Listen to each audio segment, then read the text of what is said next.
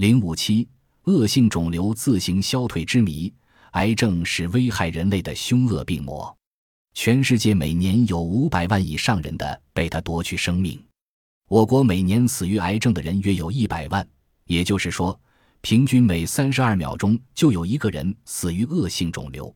遗憾的是，它是一种难治愈的疾病，人类现在还不能够彻底征服它。癌症跟其他疾病不同，它的致病原因纷繁复杂。人们已经知道的一千一百多种天然或人工合成的化学物质都能引起癌症。香烟里苯皮、隔夜饭菜中的亚硝胺会致癌；放射线、长期摩擦和热的刺激会致癌；霉菌产生的黄曲霉素也会致癌。在这些致病因素中，病毒是引起癌症的头号嫌疑犯，而一些消化道的癌瘤跟遗传有关。约有五分之三的癌症患者在生病以前都有精神紧张、过度抑郁以及严重精神打击的历史。内分泌紊乱、免疫功能低下也容易引起癌症。人们还在细胞核中发现了导致肝癌的相关基因。癌症的病势凶险，发展较快，变化奇多。人体正常细胞的发育增殖受到体内神经、内分泌和细胞内的程序的控制。人患了癌症以后，肿瘤细胞形态、代谢和功能异常，它们群集在一处，不再安分守己，从原发部位开始无限制的生长扩展。很多人在发现自己患有癌症的时候，往往已经处于中晚期了。癌肿块会压迫、浸润周围的器官，阻塞管腔，直接或间接地破坏器官功能，导致机体衰竭。肿块压迫局部会引起疼痛。肿瘤产生毒素，导致发热；肿瘤攫取营养，使人的体力极度消耗。不安分的癌细胞容易脱落，它会随着淋巴液、血液漂流到身体的其他部位，在那里形成新的肿瘤，转移癌，造成机体的更多损害，最后夺取人的生命。令人不解的是，在医学史上也有恶性肿瘤自行消退的病例。一九六七年三月。英国的一位工人因肠癌发作被送进医院，病人昏迷不醒。医生检查之后告诉他的家人，他随时都可死亡，要尽快给他准备后事。家属们听了泣不成声。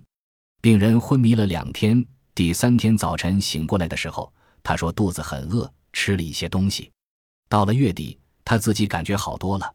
不到一年的时间，他的肠癌就不可思议的自行消退了。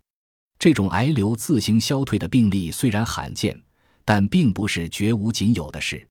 早在十四世纪的时候，有一位年轻的僧侣名叫佩里格林，他的腿上生了癌，但癌瘤却在手术之前突然消失了。从此，有人把自行消退的肿瘤叫做佩里格林肿瘤。二十世纪初，美国一位叫威廉·科利的外科医生，通过仔细观察之后发现，癌瘤在自行消退之前。病人差不多都受过细菌感染，发过高烧。他认为，癌瘤自行消退可能跟病菌感染有直接关系。科利医生系统地研究了一百多例相似的病例，其中有一位患了不能动手术的颈癌病人，肿瘤突然消失了。在消失之前，病人曾感染过急性单毒，这引起了科利的注意。他进一步做了实验。科利拜访了一位病菌学家。从他那里得到了链球菌单毒菌培养液，这种培养液有很强的感染力。结果，一个颈癌患者很快得到感染，几天之后，肿瘤真的完全消失了。但科利意识到，使用活菌培养液作为疫苗对病人是非常危险的。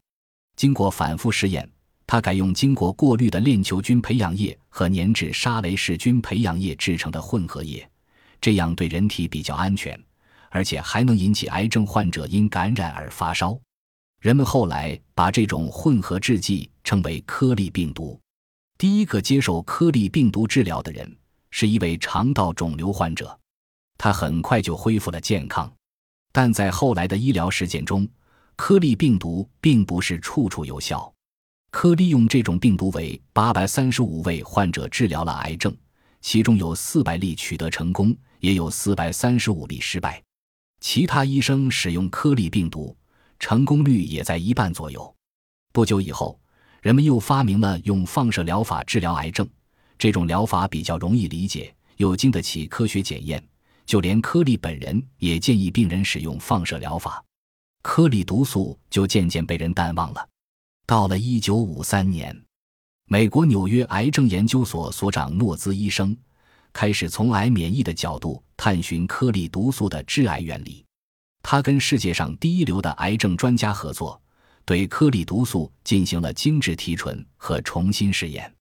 他还与世界上六十七个国家的三千二百名医生保持通讯联系，共同探讨用颗粒毒素治疗癌症的经验，其中也包括咱们中国的医学专家。